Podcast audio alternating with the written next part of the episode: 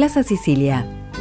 Aquí se encontraba la primera casa de dos plantas que tuvo el antiguo Pago de los Arroyos, donde hoy es Plaza Sicilia, en la esquina de Santa Fe y Buenos Aires, frente al Palacio Municipal, se ubicó la primera casa de altos. Fue levantada en 1830 por el comerciante Nicolás Nikolorich, nacido en 1779 en Dalmacia, hoy Croacia. Fue uno de los primeros visitantes extranjeros que eligió esta ciudad para vivir.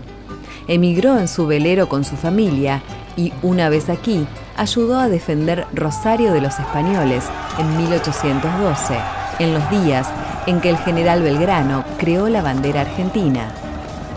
Hacia 1852 funcionaba allí la oficina de correos.